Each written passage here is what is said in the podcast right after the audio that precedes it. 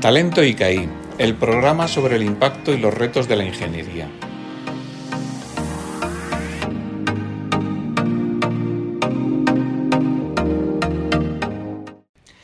Hola, yo soy Andrea Sanz y este es el programa Talento ICAI, un espacio dedicado al colectivo de ingenieros ICAI que realizamos desde la Asociación de Ingenieros ICAI para mostrar el impacto y los retos a los que se enfrenta la ingeniería.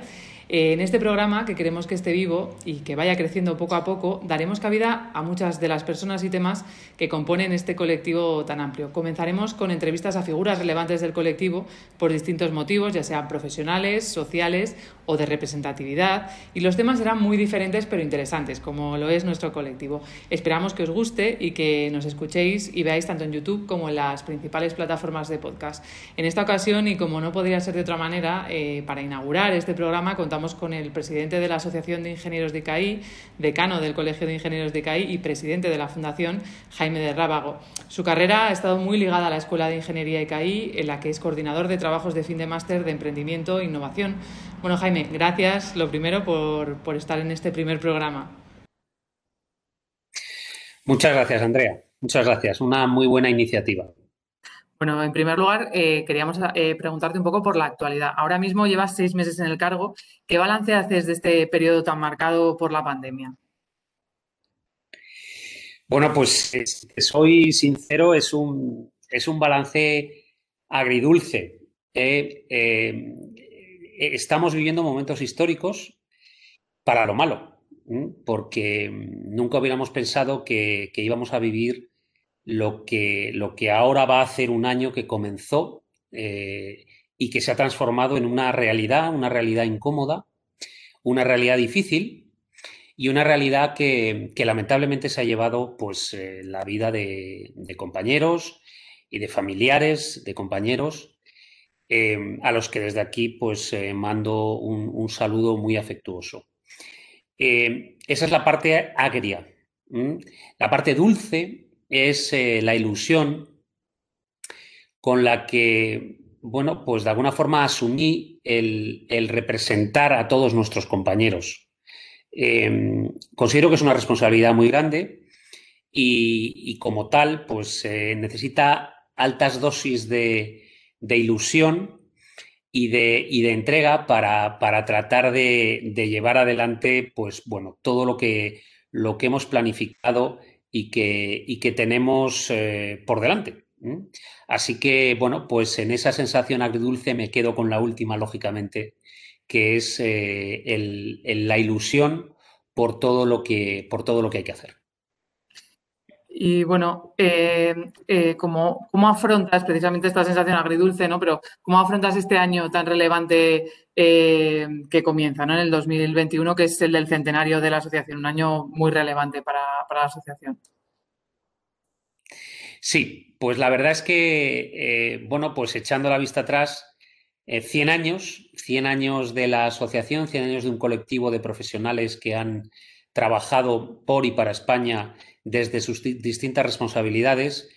Y eso, en cierto modo, pues lo que comentaba al principio, es una gran responsabilidad, pero una gran ilusión. Eh, una institución que cumple 100 años y que además cumple 100 años eh, creciendo en responsabilidad, creciendo en influencia, creciendo en proyección, pues es siempre una gran noticia. Y por eso el centenario lo queremos, lo queremos celebrar de forma adecuada. Estamos preparando varios temas que hemos empezado a, trabajar ya desde, desde mi toma de posesión y yo creo que lo que, lo que esperamos es que este, este centenario sea un trabajo eh, resultado de eh, las aportaciones de todo el colectivo. Porque al final eso es lo que estamos celebrando, 100 años juntos de, bueno, pues unas personas que compartimos eh, formación, que compartimos formas de enfocar la vida y el trabajo, y eso siempre es muy bonito. Y bueno, precisamente en noviembre se celebra el octavo Congreso Nacional de la Asociación. ¿Qué se está preparando para este Congreso y cuál, cuáles serán las, novedades? Bueno, pues eh, realmente el, octavo Congreso va a ser, eh, bueno, pues un hito importante para, el centenario. Eh, lo que hemos tratado de, hacer a la hora de enfocar cómo lo vamos a, realizar es tratar de, em, alguna forma, analizar las temáticas que entendemos que son relevantes en nuestro mundo de la ingeniería en general y el mundo, el mundo ICAI. De ahí que, bueno, pues las temáticas que hemos lanzado a final del año pasado para que se presenten eh, ponencias e intervenciones o propuestas de intervenciones y de ponencias para el Congreso, pues abarcan temas tan variados como, pues efectivamente, ¿qué, qué será, eh, qué serán los próximos 100 años? ¿Los próximos 100 años qué? Hemos recorrido 100 años, pero tenemos otros 100, 200 por delante, lo que sea. ¿eh? Eh, y eso será un ejercicio muy bonito de prospección, eh, también de, pensar más allá, pero analizaremos también cosas como el emprendimiento que nos viene, la relación entre la universidad y la empresa, en la que precisamente la asociación y el colegio juega un papel fundamental como catalizador en ese trípode entre lo que es la empresa y la universidad, bueno, pues el el asociacionismo que representa nuestra, nuestra asociación y nuestro colegio, pues es, muy importante. También analizaremos temas tan relevantes como eh, la transición ecológica y el papel de la energía en dicha transición, los eh, grandes problemas sociales y, cómo no, oye, al final somos ingenieros eh, muy relacionados con la industria y, por tanto, queremos ahondar en lo que hemos dado en llamar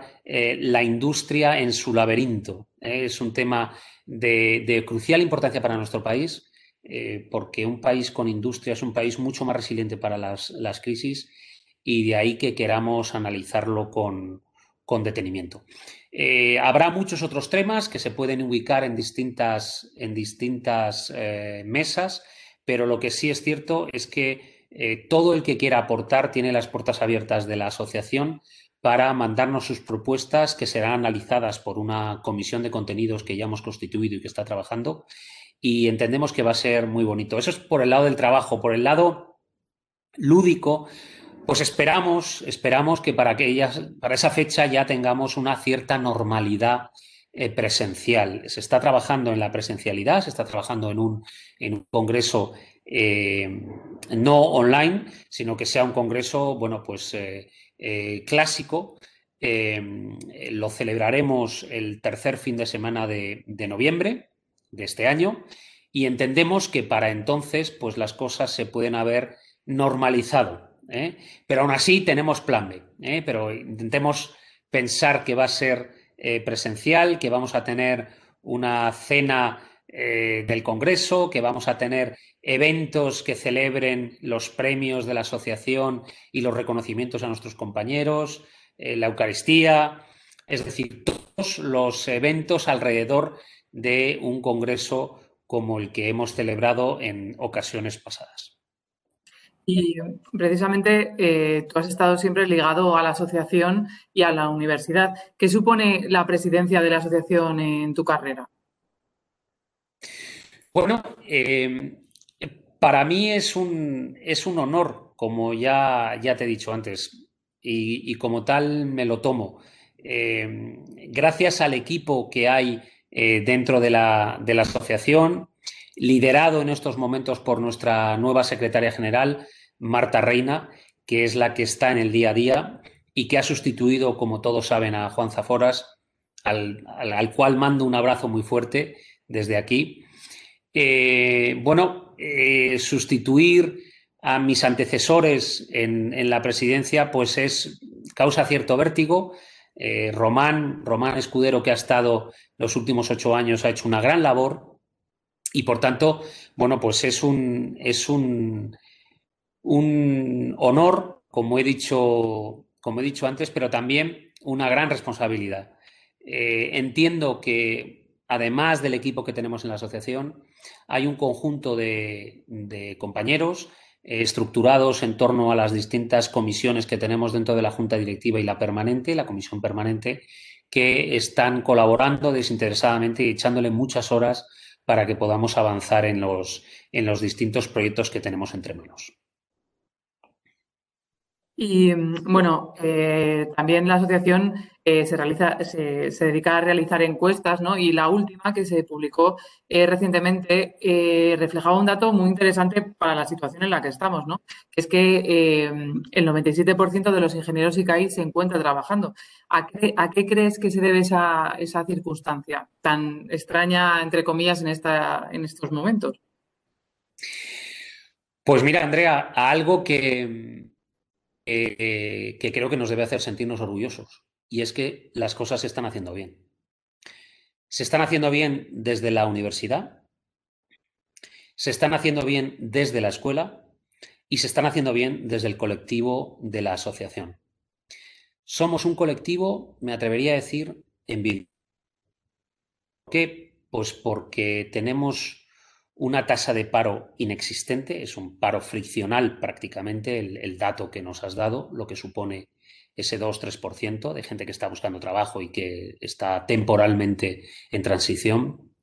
Y eso en un país como el nuestro, tan azotado por, por ese problema, esa lacra que es el paro, supone un motivo de orgullo. Pero esto no es casualidad. He dicho que las cosas se están haciendo bien y yo no conozco otra forma, después de ya unos años de, trayectoria profesional, yo no conozco otra forma de hacer las cosas bien que trabajar duro, trabajar muy duro. Y gracias a ese trabajo duro, trabajo muy duro desde la universidad, desde la escuela y desde la asociación, desde todos los ingenieros que están trabajando en sus fábricas, en sus oficinas, en sus pymes, en sus multinacionales, fuera y dentro de España, Gracias a ese trabajo muy duro, tenemos un reconocimiento eh, tan adecuado en el mercado laboral. Y eso es una de nuestras señas de identidad. Y, por eso decía que, bueno, no es, eh, no es eh, digamos, vanagloriarnos de forma futil o de forma vana, válgase la, redundancia, pero, pero es verdad que, que, en los colectivos de ingenieros, pues el colectivo del ICAI es un, es un colectivo especialmente valorado y, admirado. Y otra pata fundamental dentro de la asociación son los valores. ¿En qué crees que, se hace patente la asociación que se busca una ingeniería con propósito? Pues eh, este es otro de los puntos que, de alguna forma nos distingue. Y nos distingue otra vez eh, eh, bueno, pues como decían aquellas palabras mm, del Evangelio, eh, realmente eh, quien, quiera, quien quiera hacer algo importante debe servir. Servir en el sentido holístico de la, de la servidumbre, de lo que supone estar al servicio de la sociedad. No es casualidad que en nuestras aulas, en todas nuestras aulas, haya un crucifijo.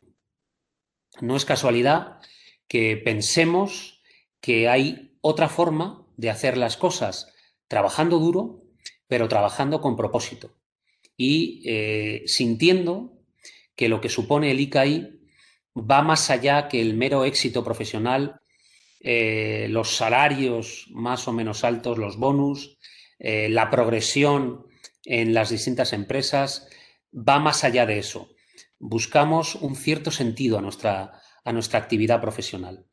Eh, de ahí que le demos gran importancia al hashtag que constituimos y que lo hemos dado en llamar, como tú has dicho, eh, ingeniería con propósito. Eh, también precisamente relacionado con el, tema social, ¿no? en el informe el, potencial social de los ingenieros ICAI de 2020, que se ha publicado recientemente, eh, que ha elaborado precisamente la Fundación en colaboración con la asociación, se concluye que el 98% de los ingenieros ICAI que es necesario impulsar el emprendimiento social en la ingeniería. En tu experiencia como profesor de emprendimiento, ¿qué camino debe seguir la ingeniería para impulsar ese emprendimiento social?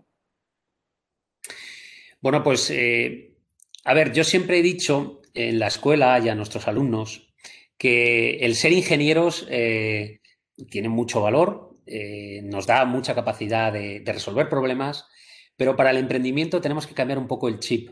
porque se nos enseña durante toda la carrera a ser exactos, precisos, para que no fallen las máquinas, para que no fallen las estructuras, para que no fallen los procesos. Y el emprendimiento tiene algo de arte y de chispa, y que a veces hay que eh, pensar out of the box. Y ese out of the box a los ingenieros a veces nos cuesta.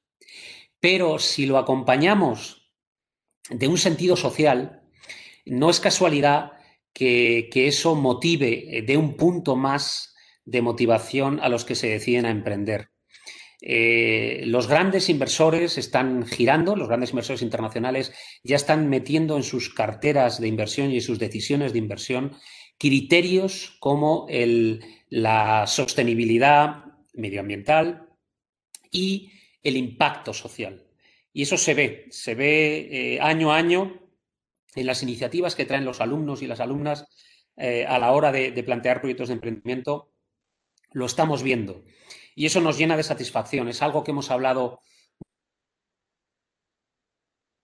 con el rector de la universidad, porque es algo que también creemos que debería convertirse en una seña de identidad del colectivo. Ese emprendimiento social tan necesario, tan necesario cuando hemos vivido en los últimos 13, eh, 14 años, pues dos crisis tremendas, la crisis financiera del 2008 y la crisis sanitaria por la que estamos atravesando en estos momentos. Y bueno, volviendo, volviendo un poco a lo que es en sí la asociación, en estos meses, eh, unido con la pandemia que comentabas, se está trabajando en la asociación en el plan estratégico.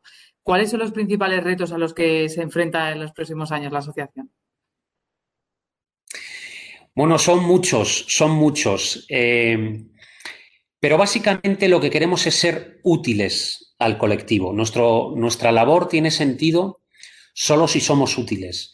Y para ser útiles eh, tenemos que atender, escuchar a lo que nuestros asociados nos demandan.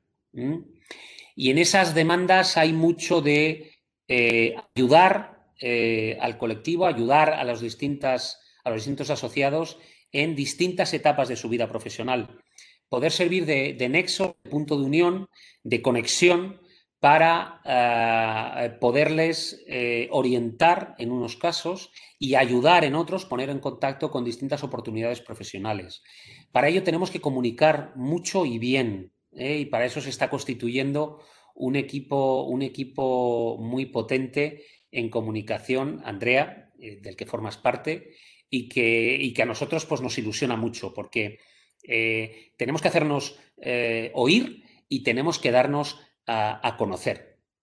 Y por último, pero no menos importante, eh, en este mundo cambiante, el filósofo hablaba de la, la moderna o la realidad líquida. Nosotros ya debemos empezar a hablar de la, de la realidad gaseosa. ¿eh? Esto es tan voluble que lo que hoy vale, mañana puede que no valga. Y en ese entorno el asociacionismo es mucho más eh, complicado de gestionar. Eh, cuando yo salí de la carrera, hace 26, 27 años, asociarse era algo normal. era una opción directa en la que, bueno, pues no había mucho que reflexionar ni que pensar y en cambio las cosas han cambiado, las redes sociales han evolucionado mucho, los jóvenes de ahora, nuestros queridos y a veces nunca bien comprendidos millennials, tienen prioridades diferentes, tienen formas de comunicarse diferentes, eh, tienen eh, querencias, eh, ubicaciones totalmente diferentes, dispersas y variadas. Y eso es un reto, eso es un reto. Tenemos que captar ese colectivo y tenemos que enganchar a nuestros jóvenes porque nuestros jóvenes son el futuro de esta asociación y de este colectivo. Y, precisamente hablando de, esos jóvenes que, queréis que, estén en esta asociación, ¿cuáles consideras que, son los motivos por los que asociarse a la Asociación de Ingenieros de ICAI? ¿Cuáles, ¿Qué les dirías precisamente a esos jóvenes que, terminan ahora la carrera? Bueno, pues eh, decirles que, que la asociación eh, puede convertirse en algo que esté ahí acompañando, ¿eh? Que esté ahí acompañando de forma silenciosa y cuando se le pida de forma menos silenciosa, pero de forma efectiva siempre. ayudando al colectivo de los jóvenes en sus primeros empleos, en organizar eh, conferencias, eventos que les puedan ser útiles, ayudando también a aquellos que están en, su, en la mitad de su carrera y que están enfocando nuevas formas de trabajo eh, con, con, el mundo que nos viene, este mundo post-COVID, que rápidamente está cambiando todo. La prueba es cómo estamos haciendo esta entrevista, Andrea, que, normalmente hubiera tenido que ser en la sede de la asociación, pero estamos en una situación pues, complicada en la Comunidad de Madrid. Em, también ayudando a los que se van a jubilar pronto, a los que están en sus años 60, 70, para que eh, bueno, pues les podamos ayudar a canalizar inquietudes y capacidad de trabajo que tienen y, por supuesto, pues al servicio de jubilados, al SEJU, nuestro querido, nuestro querido colectivo de jubilados que tiene mucho que aportar y que puede hacer mucho por el colectivo de jóvenes, transmitiendo de generación en generación esa experiencia ya no acumulada, sino atesorada durante tantos años de duro trabajo eh, que han llevado y que han realizado a lo largo de toda su trayectoria. Bueno, y ahora vamos a pasar a un bloque de preguntas que vamos a hacer a todos los participantes en el programa para poder conocer un poco más el colectivo del que formáis parte, eh, el colectivo ICAI, ¿no? ¿Cuáles consideras que son las contribuciones más relevantes del colectivo ICAI a la industria y a la economía española a lo largo de la historia? Pues mira, eso es una reflexión muy interesante. Estamos trabajando en ello porque eh, realmente eh, nuestro colectivo ha tenido tiene, y no me cabe la duda de que tendrá, eh, muy altos representantes en distintos sectores industriales. Lógicamente tenemos eh, el colectivo de, eh, de, aquellos profesionales que están trabajando en el mundo de la energía, el mundo de la electricidad, de la energía eléctrica, pero no solo eso, en el mundo ferroviario, en el mundo automovilístico, en el mundo naval, en el mundo aeronáutico, en el mundo agrario, en el mundo financiero, en el mundo de la consultoría. Tenemos eh, un colectivo muy variado, muy transversal, muy horizontal, que ha llegado a los últimos eh, y recónditos aspectos de nuestra, de nuestra economía. Hay eh, patrones de grandes multinacionales que emplean a miles de empleados y también hay fundadores de pequeñas startups, continuadores de pymes y de sagas familiares emprendedoras, eh, eh, profesores, catedráticos, gente muy relevante en el mundo, en el mundo académico. en definitiva, hemos aportado. yo decía en mi carta de introducción cuando cuando tomamos eh, posesión de la, en la junta directiva, que realmente eh, me atrevo a decir que España no sería lo mismo, esta España nuestra no sería la misma sin la aportación de todos nuestros compañeros a lo largo de estos 100 años de profesión. Y precisamente dentro del colectivo, ¿cuáles serían los mayores retos para los próximos años de los ingenieros ICAI? Porque decías que, que, es, esa base de trabajo ¿no? y, de, aportar, pero ¿qué tendrían que, hacer más los ingenieros de CAI o qué, hay por delante?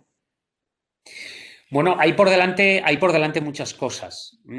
Yo, em, si tuviera que pedir a un joven ingeniero recién salido de la escuela eh, algo para, su futuro profesional, em, yo creo que me centraría en, en dos cosas. Em, ser fiel a la profesión en el sentido de que mantengamos siempre esa seriedad, eh, esa rigurosidad, esa entrega en el trabajo que, siempre paga, siempre paga, pero también esa coherencia eh, personal. Es muy importante el reto de la ingeniería eh, con propósito. Es muy importante que nos demos cuenta que hay mucha gente que lo está pasando mal. Yo siempre digo a los alumnos que debemos considerarnos eh, privilegiados por poder asistir a unas clases del ICAI. Y ese, eso de alguna forma eh, se puede devolver después a la sociedad. Independientemente de los puestos que desempeñes, del trabajo que te lleve, de las horas largas dentro de tu jornada laboral, siempre seguro que hay hueco para hacer algo de voluntariado, para colaborar con la escuela, para colaborar con la asociación o para colaborar con otros colectivos, con otras ONGs que están realizando labores para, de alguna forma, paliar eh, sufrimientos que eh, hemos visto cómo se han recrudecido con la, con la crisis sanitaria y que, desde luego, eh, bueno, pues van a estar ahí cierto tiempo y, por tanto, va a haber mucha gente que nos necesite. De ahí que el reto es desarrollar esa misma carrera profesional que han desarrollado todos nuestros antecesores, dándole un punto adicional de propósito, de eh, impacto social. Precisamente, precisamente la siguiente pregunta va un poco encaminada a decir eh, si tuvieras que destacar alguna característica del colectivo de ingenieros ICAI, ¿qué destacarías? Lo has dicho un poco, ¿no? Pero bueno, por resumir, eh, ¿qué es lo que os define, ¿no? Como colectivo. Pues ingenieros con propósito, Andrea. Ingenieros que vamos más allá. Ingenieros muy técnicos, muy profesionales, sólidamente formados, con gran capacidad de trabajo, pero que miramos un poco más allá. Miramos por encima de la valla de nuestro jardín porque fuera hay cosas que de alguna forma eh, nos necesitan. Hay aspectos de nuestra sociedad, hay cosas que cambiar, hay cosas que evolucionar y ahí estaremos, estoy convencido que ahí estaremos los ingenieros de CAI para ayudar a cambiar aquello que debemos cambiar alrededor nuestro, que no es poco. Y bueno, eh, preguntándote así un poco más por tus años de estudiante en la escuela, de tu época de estudiante de la escuela de ICAI, eh, ¿quieres alguna anécdota que recuerdes que, te sucediera eh, mientras estudiabas en la escuela que nos puedas contar? Pues de las cosas que recuerdo, aparte de las asignaturas hueso que había, que había y que siempre hay, en nuestra época era la, mecánica de primero, la parte de física, pues la parte de mecánica, eh, con Torrent. Em, eh, pero aparte de esas anécdotas y de lo duro que era aquello y de lo arduo, pues yo me quedo con, el intercambio que pude hacer. He comentado antes que fui la segunda promoción que eh, nos fuimos fuera a estudiar en, intercambio. En el año 89, eh, creo que fue, eh, cuando eh, salí hacia la Escuela Central de París para hacer mi tercero y cuarto curso. Y siempre he dicho que a mí el ICAI me cambió la vida. Y me cambió la vida, pues, para siempre. Yo, desde luego, no sería quien soy, lo poco o mucho que he hecho a lo largo de mi trayectoria profesional, si no hubiera sido por el ICAI. Y reflexionándolo a lo largo de la vida, de la trayectoria profesional y de la vida personal, te das cuenta que las cosas que merecen la pena son aquellas que cuestan. Y no estoy hablando de costar en términos monetarios, estoy hablando de costar en términos de sacrificio, de sacrificio personal, de trabajo personal y de esfuerzo personal. Y eso es algo que ha permanecido invariable en los 27 años desde que salí de la escuela y que por lo que he hablado con nuestros antecesores, con, gente como Luis Alberto Petit, eh, con gente como Juan Zaforas, con gente como Ramón Escudero, eh, esto ha sido así a lo largo de los años, a lo largo de las, de las distintas eh, promociones que fueron saliendo. Y, eso es con lo que me quedo, con lo que el ICAI supuso de punto de inflexión en mi vida. Ah, y de alguna forma, pues eh, a lo largo de los años eh, lo he intentado, no sé si lo he conseguido, pero lo he intentado devolver, porque creo que es bonito que proyectos que pueden ayudar a las personas y que pueden hacer de este mundo un mundo mejor, y yo creo que el ICAI puede hacer de este mundo un mundo mejor, pues merecen mucho la pena. Y ya un poco para acabar y resumir eh, todo, ¿por qué te sientes orgulloso de decir eh, yo soy ICAI? Bueno, pues por todo lo que he comentado a lo largo de esta, de esta entrevista, Andrea, porque el ICAI em, es una institución que estoy convencido que permanecerá muchos años, muchos, y que los que nos eh, sucedan al igual que estamos haciendo ahora los que nos toca llevar el protagonismo en estos momentos y que estamos sucediendo a los que nos precedieron, Se sentirán orgullosos porque seguirán viendo que el ICAI merece la pena, que del ICAI sale gente muy bien preparada y con una formación en valores y que eso, como decía anteriormente, no hace más que redundar en una, en una sociedad mejor, en un mundo mejor. Así que por eso yo soy ICAI. Bueno, pues vamos a terminar aquí esta entrevista. Gracias, Jaime, por, por estar con nosotros en el primer programa. Ha sido muy interesante hacer una radiografía de la asociación y del colectivo. Nos quedamos con esos retos que se tienen que afrontar por parte de la asociación y por parte de, de la ingeniería y de los ingenieros ICAI con la importancia que han tenido los ingenieros ICAI tanto en la industria como en la economía españolas. Y bueno, volvemos en Talento ICAI con otra entrevista a una figura relevante. Os pedimos que os suscribáis a nuestros canales en las plataformas de podcast y que participéis comentando qué os ha parecido la entrevista y el programa y nos contéis todo lo de lo que queráis que hablamos. Muchísimas gracias. Muchas gracias, Andrea, por la iniciativa y muchas gracias a, a todo el colectivo de ICAI.